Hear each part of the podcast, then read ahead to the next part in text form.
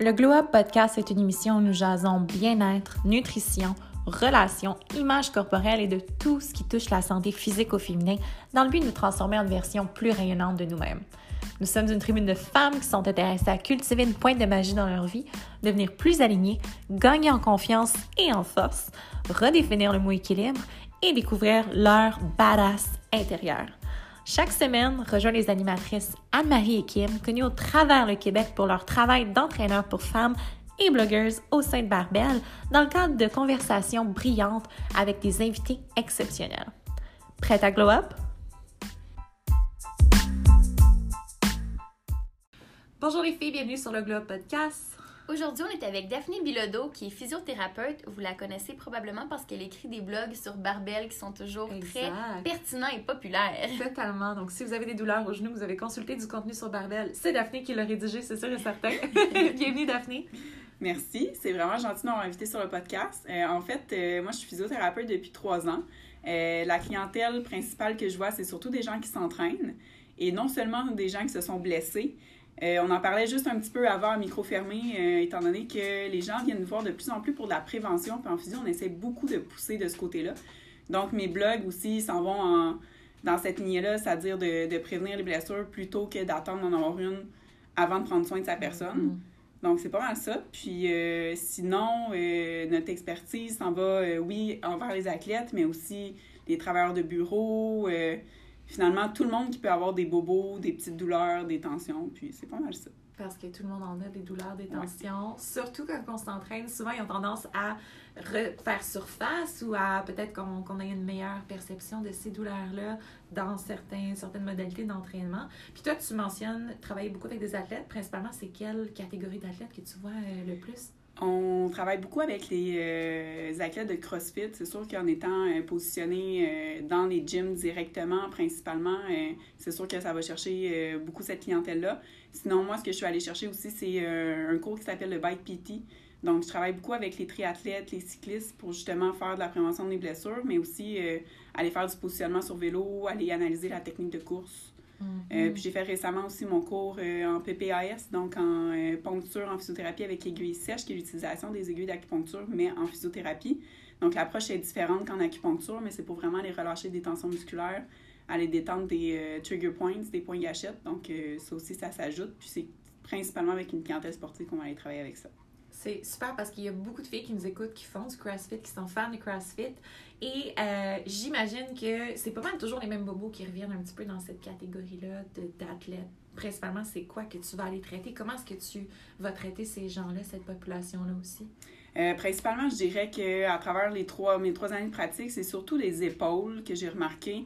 Euh, soit des épaules vraiment hyper tendues, que les gens ne sont pas capables d'aller chercher la bonne mobilité pour faire des exercices qui sont assez complexes et complets, on va se le dire en CrossFit. Euh, mais aussi euh, épaules hyperlaxes, surtout chez les femmes, parce qu'on a tendance à avoir une hyperlaxité plus que les hommes. Ce qui arrive dans ce temps-là, c'est que le contrôle est diminué, donc on a tendance à beaucoup surcharger l'articulation, puis à moins activer les muscles. Euh, sinon, ce que je remarque aussi, c'est beaucoup les douleurs lombaires, euh, surtout avec les squats. on s'entend, un squat, c'est vraiment la base de tous les exercices, euh, que ce soit en CrossFit ou en entraînement à domicile ou peu importe ce qu'on peut mentionner.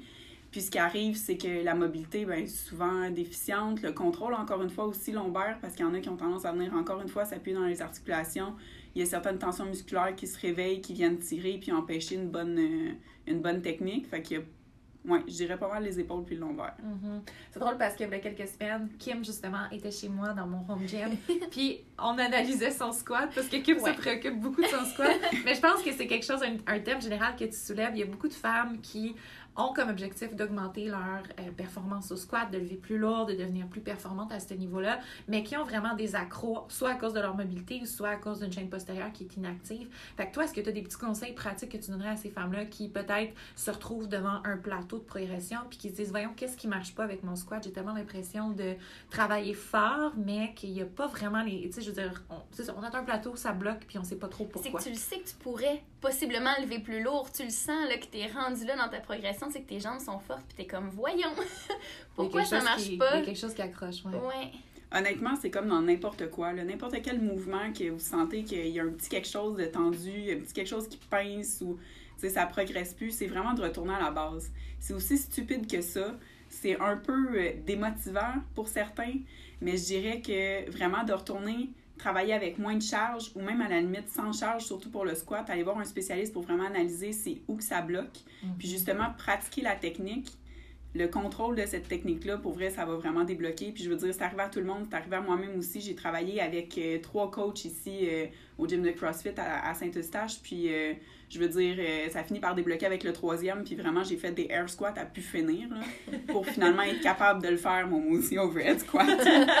Mais c'est ça, c'est vraiment de retourner à la base puis de se faire analyser par, par quelqu'un d'autre à l'extérieur parce que par nous-mêmes, c'est vraiment difficile. Puis ça vaut la peine d'aller chercher de l'aide aussi pour justement progresser puis justement retrouver notre motivation à, s'entraîner. Là.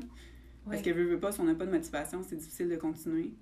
Fait que je dirais que mhm. c'est vraiment ça. Pour n'importe quel mouvement, c'est de retourner à la base puis se faire analyser de l'extérieur par quelqu'un d'autre. Totalement, totalement.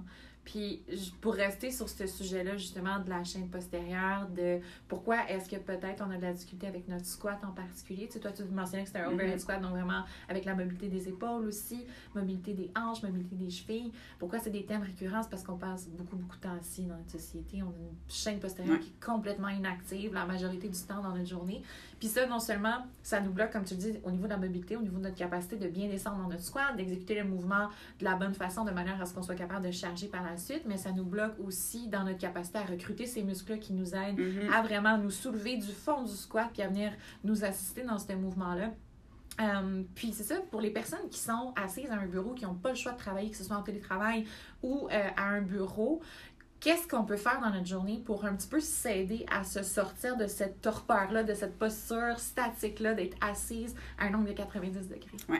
C'est sûr que, bon, de nos jours, en plus, en pandémie, ce qui arrive, c'est que les gens se sont installés à la maison. Mm-hmm. Euh, malheureusement, euh, le comptoir de cuisine.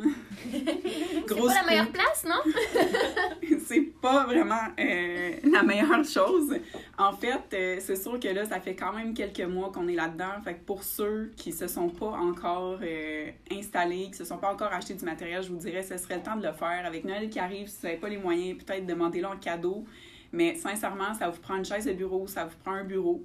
À la limite, moi, ce que je suggère beaucoup, c'est les bureaux que tu peux euh, avoir un stand-up desk, finalement, que tu mhm. peux finalement le monter pour être euh, même debout une partie de la journée. Ça, ça aide beaucoup sur euh, ben, l'activité, finalement, parce que, bon, on travaille un peu plus debout. Je veux dire, notre corps n'a pas le choix d'engager. Nos muscles stabilisateurs sont plus présents que quand on est assis.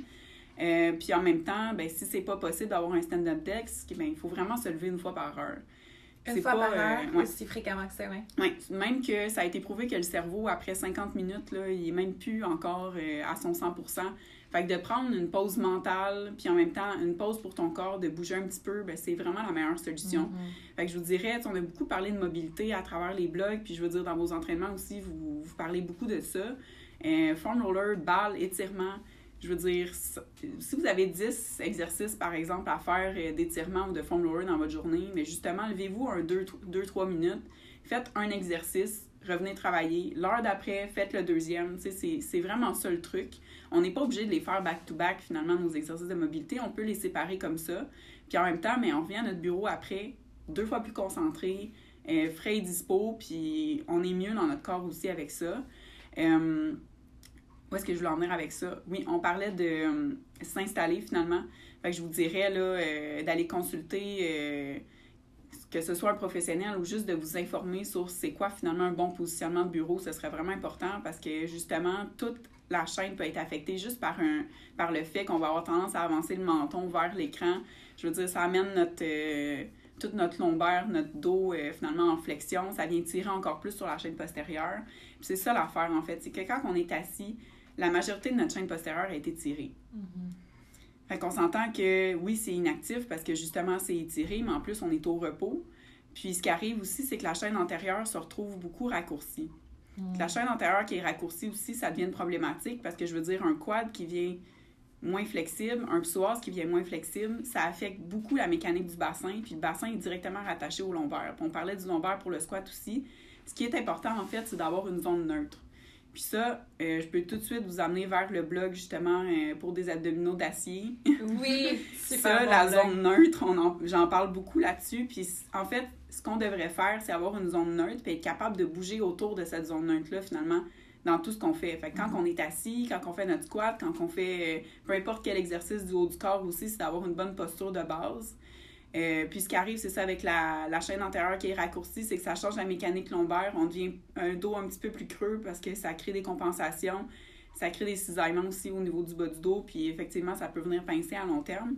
Mais la chaîne postérieure aussi inactive, c'est sûr que faut aller la réactiver parce qu'on a souvent tendance à être plus fort du quad, surtout avec les fameux squats. Mm-hmm. Mais on veut équilibrer en réalité avec l'ischio et les fessiers aussi qui sont super importants pour justement garder un équilibre, garder une bonne posture. Donc, aller les réveiller avec des exercices, que ce soit des exercices de pont, de clamshell, euh, d'aller justement. Ces muscles Oui, exactement. d'activation. Fait que oui, exercice d'activation dans l'échauffement aussi, euh, on en parlait foam roller aussi, ça peut justement aider à activer les muscles avant l'entraînement et non seulement à, aller euh, défaire des tensions finalement. Mm-hmm. là. En tout cas, fait que bref, tout ça, effectivement, ça devient pas mal euh, mélangeant, puis on pourrait en parler pendant des heures. Là. Euh, je sais pas si tu avais des questions en particulier. Ben, ce qu'il faut retenir, moi, ce que je trouve qui est super que tu donnes comme conseil, c'est vraiment des choses qui sont applicables, qui sont accessibles. Donc, de un, on s'assure de se lever fréquemment si on est assis longtemps, si on fait beaucoup de voitures, si on travaille à l'ordinateur, quoi que ce soit. Super important qu'on fasse ça. De deux, c'est de s'assurer que notre posture de travail est peut-être un petit peu optimisée. On n'a pas besoin, comme tu dis, de s'équiper, de dépenser 2000 d'un seul coup. Ça peut être juste des petits ajustements qu'on mm-hmm. fait de temps en temps.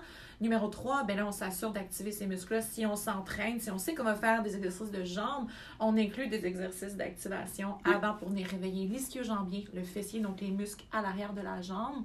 Puis ensuite de ça, c'est de s'assurer aussi d'incorporer différentes techniques, différentes modalités selon c'est quoi notre situation personnelle à oui, nous. c'est ça. Puis ça, on peut le savoir en allant consulter quelqu'un, évidemment, en allant consulter sûr. en physio, par exemple. Justement, quand on parlait de revenir à la base, faire évaluer le squat, bien justement, la physio, ça sert à ça. Là. On va aller évaluer la mobilité, les asymétries, qu'est-ce qu'on a besoin d'aller chercher. Puis je veux dire, on donne des exercices à tout le monde avant de sortir d'ici. Là. Fait que c'est mm-hmm. sûr que euh, ça peut vous guider sur ce que vous, vous, avez à faire pour vous. Parce que je veux dire, je peux donner des exercices de mobilité à tout le monde à faire à tous les jours mais ça ne veut pas nécessairement dire que tout le monde va avoir besoin de tout ça. Exact. Fait qu'on veut être capable de cibler que ça, prend, que ça prenne moins de temps en chacune aussi, mais que justement chacune soit capable de s'améliorer pour ce qu'elle a de besoin finalement. Euh, puis c'est pas mal ça, mais c'est clair que justement d'avoir un, un, entraînement qui est fait par quelqu'un d'autre de l'extérieur, ça nous aide beaucoup plus à avoir, oui, de l'imagination sur les exercices qu'on peut faire, mais justement aller chercher toute cette panoplie. Euh, d'exercices-là pour aller activer les différents muscles. Parce que je veux dire, même moi, étant kinésiologue, quand je me fais mon propre plan d'entraînement, je vais mettre les exercices que j'aime faire. Que tu ben sais que, que tu es performante, qui vont pas trop te sortir de ta zone de confort. On fait tout ça. Là. Mais c'est pas la bonne chose nécessairement à faire. Puis je veux dire, on le sait, mais on le fait pareil. Fait que c'est sûr que les, les entraînements sur barbelle, ça peut vous guider là-dessus aussi. Les exercices de fessiers, disque jambier, euh, il y en a. Là. On n'a pas juste des squats là-dedans. Puis euh, justement, pour aller solliciter toutes. Euh, tous nos muscles, puis les garder réveillés, euh, c'est bien d'aller voir ailleurs. Oui. Puis j'aimais quand tu parlais de ton parcours, justement, que tu disais que ça prenait du temps. C'est quelque chose qui va prendre. Peut-être qu'on attaque le problème de différents angles, qu'on essaie différentes choses. Bon, on essaie quelque chose, ça marche pas. On essaie autre chose, peut-être qu'on va avoir plus de résultats. Puis on essaie finalement une troisième technique, une troisième approche. Puis là, on va réussir à débloquer euh, mm-hmm. de ce côté-là. Fait que peu importe c'est quoi notre problématique, peu importe que ce soit d'avoir, comme tu disais, un psoas qui est raccourci ou d'avoir une chaîne postérieure, un fessier qui est inactif, peu importe c'est quoi la problématique la plus importante, la plus présente à corriger il faut comprendre aussi que ça se peut qu'on se trompe en cours de route puis que c'est correct. Oui, c'est ça. Il faut juste trouver la bonne recette. Il faut trouver aussi, puis quand je parlais justement que ça marche, ça a débloqué la troisième fois pour mon squat, c'est simplement aussi le vocabulaire que la personne utilise parce que je veux dire euh, la pédagogie c'est quand même euh, c'est quand même important mais c'est difficile aussi parce que peu importe les termes qu'on va utiliser c'est pas n'importe qui qui va nous comprendre mm-hmm. c'est ça c'est juste pour ça que j'ai compris la troisième fois ça c'est peut-être moi qui est difficile ben euh. non, ben non, on trouve son fit puis c'est comme ça qu'on comprend aussi ben, c'est tellement important parce que tu sais, nous, on le mentionne tout le temps. Quand tu comprends ce qui se passe dans ton corps, ça devient tellement plus facile de maintenir mm-hmm. tes habitudes. Travailler en équipe. Oui, exactement. Versus, comme tu dis, te faire un peu pitcher tes mots de pédagogie, c'est super, mais en même temps, si tu n'es pas capable de comprendre ce que ça veut dire, ce que ça veut dire pour toi, dans le contexte de ton entraînement, ça ne va pas se transposer. exactement. C'est sûr qu'il faut que ça se parle parce que si ça ne te parle pas, justement, tu ne feras pas ces exercices-là. mais moi, j'aime ça quand tu as parlé justement du fait de la dominance du quadriceps parce que moi, c'est ce je me reconnais beaucoup là-dedans. Ça me touche, ça me touche et ça me touchait plus par le passé parce que euh, je ne comprenais pas. Je pense que je pouvais changer un peu ça. Je m'assoyais un peu sur le fait que, bon, moi, je suis. Euh, dominante des quads, puis ça, ça va être comme ça toute ma vie. Mais au final, je réalise que j'ai passé tellement de temps assis sur les bancs d'école, assis dans l'auto, travailler 5 à, 8 euh, à, 5 devant un bureau. J'étais tout le temps assise, mais je comprends. Je pense que je comprenais juste pas que ma chaîne postérieure était mhm. inactive, puis j'étais pas au courant de ces choses-là, puis de qu'est-ce que je pouvais faire. Et un jour, bon, j'ai changé d'entraîneur aussi, puis j'ai eu des programmes qui ont été faits sur mesure. Je comprenais pas pourquoi je faisais des exercices comme ça avec des bandes élastiques et tout, là, en début de programme. Puis au final, ça a tout changé pour moi, mais c'est de se permettre de de se dire, hey, je, je, suis pas condamnée là, mm-hmm. à avoir un, un, quadriceps dominant, ça se change. Et surtout, pourquoi? Tu sais, de comprendre pourquoi j'en étais euh, arrivée là, là, mais pourquoi, tu sais, comme. ce que ça va faire pour toi aussi. Que ça va faire pour ta chaîne postérieure, d'aller vraiment la réveiller. Parce que quand on parle du squat, le fameux squat que je veux travailler, c'est que je sais que j'ai des choses à travailler là-dessus, hein, au niveau de mon quadriceps aussi, puis d'aller engager mon fessier. Je pense que la chaîne postérieure, c'est vraiment un gros thème en ce moment parce que merci aux médias sociaux, on est comme, on est comme bombardé d'images de fessiers rebondis puis de chaînes postérieures vraiment euh, énormes. Puis tu sais, c'est une tendance, moi je trouve. Puis c'est correct si, on, si on veut avoir des résultats esthétiques, physiques, c'est parfait. Mais en même temps, il faut comprendre que ça nous apporte tellement de, de bénéfices ailleurs, dans nos performances, dans notre capacité à augmenter nos charges, à acquérir de nouveaux mouvements, comme tu parlais Daphné avec ton overhead squat. Fait que ça va tellement plus loin que juste l'apparence. Puis les bandes élastiques, c'est pas juste fait pour avoir un gros booty, c'est fait pour travailler. Ouais. Ah, tu sais, ton corps. la mécanique derrière Exactement. Tout ça. Puis moi, ce que je trouve intéressant, Daphné, c'est que tu nous mentionnais justement que tu travailles avec une population qui est principalement des athlètes. Puis les gens qui sont pas familiers avec la physiothérapie pourraient penser que c'est vraiment quelque chose qui est réservé à ceux qui ont des blessures ou ceux qui ont vraiment, euh, des, des, problèmes de mobilité marqués ou quoi que ce soit. Mais vraiment, on peut l'utiliser dans l'approche de l'optimisation du corps. C'est quelque chose que nous, on aime beaucoup, beaucoup, euh, de quoi on aime beaucoup discuter parce qu'un corps qui est optimal, c'est un corps avec lequel tu peux faire des choses vraiment incroyables. Oui, non, c'est sûr que oui, j'ai des gens absolument qui viennent me voir euh, quoi, aux 4 à 6 semaines juste pour maintenir. Puis là, vous parlez d'athlète, mais moi, euh, quand je dis athlète, ça peut être euh, la personne qui s'entraîne dans la maison aussi. Exactement, c'est ce qu'on avait en tête aussi. c'est athlète, c'est une personne active. Une personne active qui a à cœur son entraînement. C'est Tout le monde est un Juste quelqu'un qui veut s'améliorer, qui s'entraîne, pour moi, c'est un athlète. Là, fait que c'est pas nécessairement quelqu'un qui s'en va au CrossFit Games, là, mais oui, tout ça pour dire que finalement, j'ai beaucoup de gens qui viennent me voir en prévention de plus en plus, puis on pousse vraiment beaucoup vers cette optique-là parce que justement, c'est vraiment important de prendre soin de son corps pour ne pas se blesser. Puis je veux dire, bon, c'est peut-être euh, un coup de marketing, là, mais en fait, si vous vous blessez, euh, en physio, euh, ça prend à peu près quoi, 4 à 6 semaines, même des fois plus. Ça dépend de, d'à quel point vous êtes blessé, à quel endroit aussi, puis depuis quand. Mais je veux dire, de prendre un traitement de physio à chaque 6 semaines, ça va vous permettre d'économiser beaucoup. Puis je veux dire, regardez dans vos assurances. La plupart des gens aussi ont des assurances. Puis je pense que ça vaut la peine quand même de prendre soin de son corps puis éviter de se blesser. Parce qu'une fois qu'on se blesse, tu le sais, Kim, en ce moment, c'est plat. parce qu'on est comme arrêté. Puis je veux dire, c'est démotivant. Et euh, notre morale est à plat. Là, fait qu'on préfère prendre soin de notre corps avant de se blesser plutôt que de se blesser. Puis finalement être obligé de recommencer à zéro je me demandais, est-ce que tu remarques qu'on a peut-être des petits bobos qui ont tendance à apparaître comme plus rapidement, exemple, dans la vingtaine, début trentaine, qu'on avait l'impression parfois que c'était comme des bobos. Euh, je dis des bobos de vieillesse parce que c'est comme si dans ma tête, c'est juste nos parents qui peuvent avoir mal au dos ou comme un fameux tennis elbow, genre des douleurs dans le cou. Est-ce que tu réalises que maintenant, plus rapidement, euh, on, on se rend à ces tensions-là ou à ces douleurs-là? Je pense pas nécessairement que c'est plus rapidement, mais je pense que les gens prennent beaucoup plus soin d'eux de nos jours. Puis avec l'information qu'on a sur Internet aussi, dès qu'il y a une douleur qui survient, les gens ont tendance à aller chercher qu'est-ce qui peut causer ça, mm-hmm. puis qu'est-ce qui peut les aider. Fait que j'ai l'impression que, je veux dire, euh, l'engouement pour la physiothérapie a vraiment augmenté des dernières années, mais j'ai l'impression que c'est vraiment plus parce que les gens sont au courant puis veulent plus prendre soin de leur personne. Mais en même temps, c'est sûr qu'effectivement, on remarque beaucoup là, euh, avec les téléphones, euh, les douleurs au poignet, les douleurs au pouce c'est sûr, ça va dépendre toujours euh, de ce que la personne fait dans la vie, là, parce que les gens qui sont sur la construction, les avant-bras, euh, ouais. éclaté, si je peux me permettre le terme. C'est souvent ça qui arrive, mais aussi les douleurs au cou avec les postures d'études puis tout ça, là, parce que je veux dire, euh, on l'a tous fait. Là, les fameuses tablettes. oui, utiliser sur la tablette, euh, comme je parlais tantôt aussi, le cou qui a tendance à avancer vers, euh, vers l'écran, mais aussi, on a tout fait ça aussi, étudier les jambes allongées dans notre lit, mais je veux dire. dans des positions pas, trop ergonomiques. Oui, c'est ça. Fait que les douleurs au cou, les douleurs au poignet, ça arrive beaucoup plus de nos jours avec les claviers, les écrans, puis ces, ces trucs-là, là, mais. Oui, je pense que c'est vraiment plus parce que les gens pensent plus à eux puis font plus de recherches par rapport à leur santé, nécessairement qu'on a plus de, de clientèle. Mm-hmm. Mais moi, je me demande même les impacts de, du stress chronique, par exemple, parce que c'est sûr et certain que c'est quelque chose qui est vraiment on the rise, là. autant en ce moment en contexte de pandémie que dans notre milieu social, culturel qui est tellement axé sur la performance, puis même avec, si on va plus loin, l'impact des médias sociaux sur la santé mentale et tout. Les, les, douleurs liées au stress, est-ce que c'est quelque chose que tu remarques? Tu sais, que quelqu'un se présente dans ta clinique puis que tu es comme, mais tu sais, tu pas vraiment de de, de problèmes mécaniques, c'est vraiment potentiellement plus des tensions qui sont liées au stress. Non? Mais veut, veut pas, c'est sûr que des tensions à long terme, ça a, ça a tendance à créer des, euh, des, problèmes mécaniques parce que, je veux dire, on est fait en un morceau. Fait que nos muscles sont mm-hmm. attachés après nos articulations. Fait qu'à long terme, quand un muscle est contracté en tout temps, qu'il y a des points de tension, des trigger points, des points gâchettes qu'on parlait tantôt, là, euh, effectivement, ça va tout engendrer un problème mécanique, la posture aussi. Je veux dire, le stress, ça dépend d'une personne à l'autre. En majorité, ça a tout le temps tendance à se jeter pas mal dans le cou, dans les épaules, là, dans la plupart du temps. Causer des maux de tête parce que justement, ben, ces tensions musculaires-là, euh, ça peut créer un paquet de symptômes. Là.